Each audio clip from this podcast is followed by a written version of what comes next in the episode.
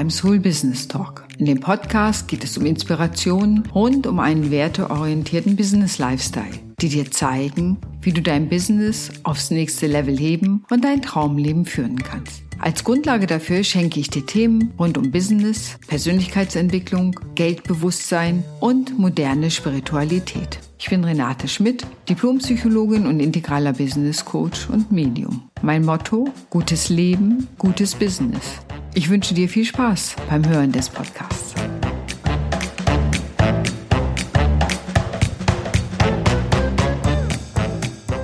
Moin beim Soul Business Talk. Ich bin Renate Schmidt, Diplompsychologin, integraler Business Coach und Shamanic Practitioner. Die Tage ist meine neue Website nach neun Monaten endlich online gegangen. Es fing damit an, dass ich dachte, oh, ich könnte mal neue Farben gebrauchen, vielleicht nicht ganz so krasse Kontraste und es darf sich mal ein wenig aktualisieren. Es fing mit den Farben an, dann war klar, es braucht ein neues Logo. Und als ich das endlich alles hatte, war natürlich klar, das kann ich nicht in die alte Website einfach reingießen und im Hintergrund schlichtweg den Farbcode verändern, sondern es braucht auch eine neue Website und ein neues Webdesign. Jetzt ist alles online unter https slash renate-schmidt.com kannst du dir natürlich alles angucken.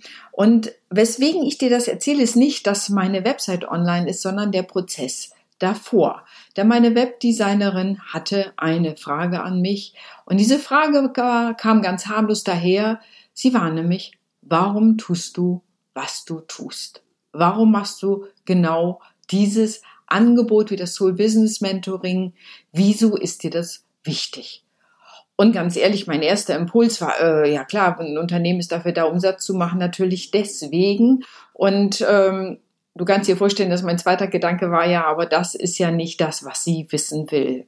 Mir war das ziemlich schnell sehr klar, dass ich diese Antwort gar nicht zu geben brauchte, sondern dass natürlich ihre Frage etwas tiefer gehendes hatte. Und es war mir auch klar, dass sie das wissen wollte. Und ich musste sagen, ich wollte da gar nicht so richtig ran. Genau genommen wollte ich es auf einer Ebene vielleicht auch gar nicht so sehr öffentlich machen, was mich in der Tiefe bewegt. Hatte ich bisher ja oft darüber, ich kann was, ich weiß was, aber wer bist du eigentlich, mich vielleicht auch an der einen oder anderen Stelle etwas zurückgehalten. Jetzt kann man sagen, okay, das ist auch ein Training von Psychologen, die eigene Persönlichkeit etwas zurückzuhalten, aber nun bin ich auch schon so viele Jahre Unternehmerin und lerne natürlich selber auch weiter, dass es auch wichtig ist, sich selbst, ich sage einfach mal auch mehr zu zeigen. Und dieses Thema, warum tust du, äh, was du tust und dass ich anbiete, dass Frauen eben auch mehr Umsatz machen, mehr Geld machen, dass es mir wirklich ein wichtiges Anliegen ist, dass Frauen nicht in finanziell prekäre Situationen kommen. Und da geht es mir nicht um Finanzberatung im eigentlichen Sinne, da gibt es wunderbare Menschen, die das gut können, wo du dein Geld anlegen sollst, sondern es geht mehr um die psychologische Dimension von Geld. Denn jeder Mensch hat eine Beziehung zum Geld. Bei manchen ist es eine Hassbeziehung, bei manchen vielleicht eine Liebesbeziehung, vielleicht auch eine hochambivalente Beziehung. Es lohnt sich jedenfalls auf jeden Fall, die Beziehung zum Geld anzuschauen und dann eben auch anzuschauen, warum nehme ich den Preis für meine Angebote? Es ist oft so, dass leider, muss ich sagen, ist das bei Frauen überwiegend so, sie zu wenig Geld für ihre Angebote nehmen. Mich eingenommen so, also auch ich habe da deutlich lernen können. Und warum ist das eigentlich so? Und es ist zutiefst psychologisch. Jetzt ist natürlich die Frage, wieso habe ich mir das auf die Fahnen geschrieben, dass Frauen mehr Umsatz machen, äh, mehr Geld verdienen, dass sie das Geld bekommen, was passend ist zu ihren Angeboten, dass sie da mutig sind, den richtigen Preis aufzurufen als Selbstständige oder Unternehmerin. Wieso ist mir das wichtig? Und das hat natürlich immer mit der eigenen Biografie zu tun. Hm, ich komme aus einer Zeit, wo Frauen noch schuldig geschieden wurden, sprich meine Mutter wurde, als sie meinem Vater sagte, sie möchte nicht länger mit ihm zusammen sein, das hatte sehr unterschiedliche Gründe, die ich hier nicht erzählen werde, aber es war einfach an der Zeit, sich zu trennen. Und es passierte, was ich auch heute natürlich von vielen Frauen immer wieder erlebe. Mein Vater drehte erstmal den Geldhahn zu. Er war so gekränkt, dass meine Mutter nicht bei ihm bleiben wollte, dass er das, was tatsächlich ich leider heute auch immer wieder höre, dass er auf der Ebene, wo er noch Einfluss hatte, nämlich beim Geld, das erstmal, sagen wir mal vorsichtig, verändern konnte. Es ging lange hin und her und irgendwann musste er dann eben doch auch für uns Unterhalt zahlen und so weiter.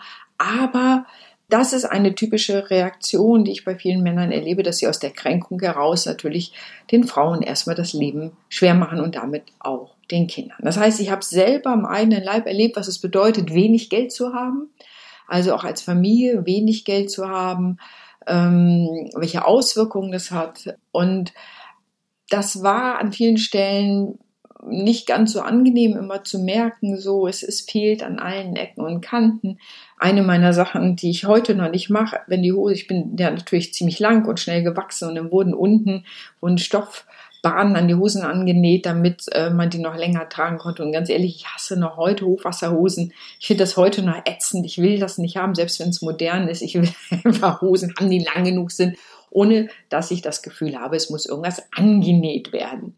Also, das ist so ein kleines Überbleibsel aus dieser Zeit. Aber worauf ich hinaus will, ist, wäre meine Erfahrung eine, die, ich sage einfach mal, natürlich in den 80ern des letzten 70er, 80ern ne, des letzten Jahrhunderts stattfand und wäre sie da geblieben und Vergangenheit, wäre das ja auch alles gut und ich hätte andere Themen. Aber leider erlebe ich eben bei vielen Unternehmerinnen und Unternehmern, dass das Thema Geld, ausreichend Geld zu nehmen, den eigenen Wert zu erkennen, sich dafür einzusetzen, auch in Beziehungen nicht in prekäre Situationen zu kommen, leider immer noch ein Thema ist und dass wir bei, wenn es um Equal Pay geht, ja auch noch lange nicht da sind, wo wir hinwollen, ist jedem bekannt. Also das Thema ist immer noch auf sehr unterschiedlichen Ebenen aktuell. Und ich möchte mich einfach dafür einsetzen, dass Frauen Freude am Geld haben, Freude am Geld verdienen haben, Freude daran haben, auch zu wissen, wie sie Geld verdienen können, wie sie einen guten Umsatz machen können, wie sie ihre Selbstständigkeit aufbauen können. Und dazu gehört auch natürlich den Geldarchetypen zu kennen. Das hilft total zu wissen, was sind die Stärken und manchmal auch die Fallstricke, die man hat und da eben rauszukommen, da die heiligen Geldarchetypen zu kennen, ist ein wichtiger Teil. Sacred Money Archetypes, da habe ich einen kleinen Test und äh, dann kommt es kommt eben ein Ergebnis dabei raus und das vertiefen wir natürlich in einem Coaching-Gespräch. Aber das Thema Frauen und Geld beschäftigt mich wirklich. Es ist mir sozusagen ein tiefes Anliegen, letztendlich vielleicht natürlich auch aus der eigenen Erfahrung, dass diese diese Enge äh, in Erinnerung zu haben, die, die es hat, wenn, wenn nicht genug Geld da ist und diese Enge auch zu spüren, die sich ja dann auf sehr unterschiedlichen Ebenen zeigt. Und das ist, glaube ich, mein Antrieb, dass ich möchte, dass Frauen eben da großzügig mit sich sind, ein gutes Leben haben. Denn das ist natürlich dann auch kein gutes Leben, wenn es an jeder Ecke fehlt und man irgendwie zusehen muss, wie man erstmal klarkommt. Und dann eben zu sehen, wie meine Mutter sich da rausgegraben hat und wie schwer das letztendlich auch war, weil sie, naja, sich da auch wirklich ja natürlich auch mit eigenen Dingen auseinandersetzen musste, mit eigenen Geldthemen und so weiter. Sie hat sich da am Ende rausgearbeitet, aber es war ein langer und harter Weg für sie und ähm, und dann eben zu sehen, ja, Geld ist ein wichtiges Thema. Geld ist in unserer Welt immer noch etwas, was auch Lebensqualität mit beeinflusst. Ich will nicht sagen nur, ne, Geld allein macht nicht glücklich und das stimmt auch, aber es beruhigt. Das heißt sozusagen natürlich äh, eine, eine bestimmte Summe Geldes zur Verfügung zu haben, entspannt einfach, weil man auch das Leben, ich sage immer, an den Ecken etwas abfedern kann, dass es nicht so rau ist. Mm, Geld ist was Schönes, Geld zu haben. Ich kann Geld auch einsetzen, um anderen zu helfen. Das ist auch ein wichtiger Teil natürlich, dass ich karitativ tätig sein kann oder spenden kann, ähm, andere von dem, was ich selber an Umsatz hatte, ja, davon auch profitieren. Letztendlich profitieren ja auch andere durch meine Steuerzahlungen. Wenn ich mehr Umsatz mache, zahle ich mehr Steuern. Also hat auch meine Umwelt mehr von dem, was ich an mehr Geld habe, weil ja eben durch die Mehrsteuern, ja auch, ich stelle mir das dann zum Beispiel in Hamburg immer vor, dass meine Steuergelder in Planten und Blumen einfließen. Das ist so ein Park, wo ich tatsächlich selber schon als Kind war, als wir nach Hamburg kam, um meine Großeltern zu besuchen. Und äh, ich liebe diesen Park, ich finde den schön und er ist wirklich heute angenommen. Da gibt es auch so einen Springbrunnen, uralten, also wirklich so ein Relikt aus den 60ern. Und dieser Park ist so geliebt von Leuten, die machen da Picknick, die spielen da, die Kinder sind da. Und ich stelle mir vor, dass meine Steuergelder speziell in diesen Park einfließen, damit andere Menschen Freude haben können. Also auch das ist natürlich ein Teil. Wenn ich mehr Umsatz mache, kann ich sozusagen mehr für Planten und Blumen tun und damit mehr dazu beitragen, dass andere Menschen sich an den Blumen erfreuen, an den Anlagen erfreuen und so. Jetzt sagst du, vielleicht bist du ein bisschen naiv, wenn du das so denkst. Ich weiß natürlich, dass meine Steuergelder nicht explizit dahin gehen, aber mir ist es eine schöne Vorstellung, dass, weil ich Steuern zahle und eben einen guten Umsatz habe, eben auch dazu beitrage, dass für das Gemeinwohl etwas tun zu können. Und da ich Planten und Blumen so liebe, ist es für mich eben da. Also Frauen und Geld für mich ein wirklich wichtiges Thema und ich erlebe auch heute noch im Coaching, im Mentoring, dass Frauen und Männer einen unterschiedlichen Umgang und Zugang zu Geld haben. Und äh, so bei Männern kommt es viel schneller zu einer Überschuldung. Da sind Frauen zum Beispiel viel, viel vorsichtiger. Es passiert denen seltener. Manchmal ist bei Frauen eher die Scheu da, sich überhaupt mit Geld auseinanderzusetzen.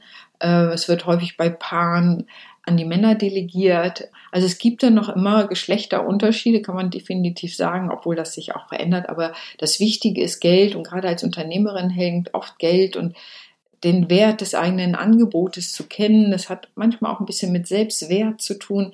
Also all die psychologischen Themen im Grunde, die wichtig sind, mit dem Thema Geld sich damit auseinanderzusetzen. Natürlich Geldglaubenssätze, all diese ganzen Sachen, die mich hindern können oder eben auch befreien können. Und so, da gibt es eben einiges zu tun, was eben auch hilft auf so einer ganz tiefen psychologischen und am Ende ja auch spirituellen Ebene mit den heiligen Geldarchetypen zu schauen, was trägt mich da, was ist wichtig, was gibt mir Kraft, was unterstützt mich, so dass ich da wirklich auch als Unternehmerin mehr Umsatz machen kann und äh, mich dann nicht selber behindere oder eben auch, wenn ich angestellt bin, die richtig Gehaltsverhandlungen machen kann.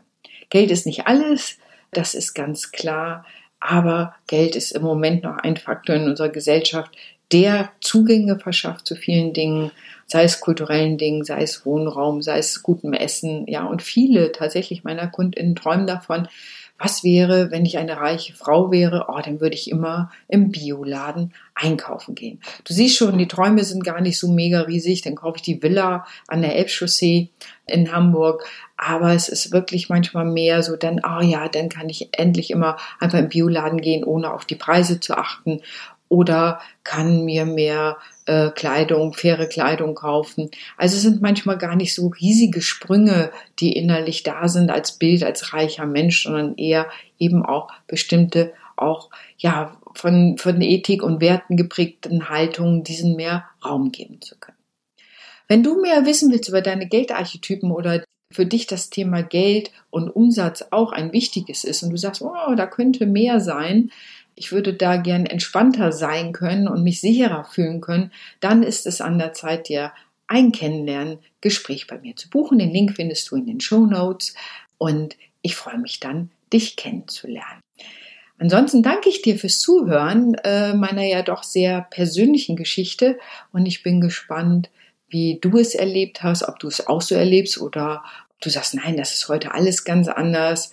Ich freue mich über deine Kommentare und wenn du Menschen kennst, für die dieser Podcast wichtig sein könnte, darüber nachzudenken, wie ihr Verhältnis zum Geld ist, was ihre eigene Geldgeschichte ist, freue ich mich, wenn du ihn einfach weiterempfiehlst.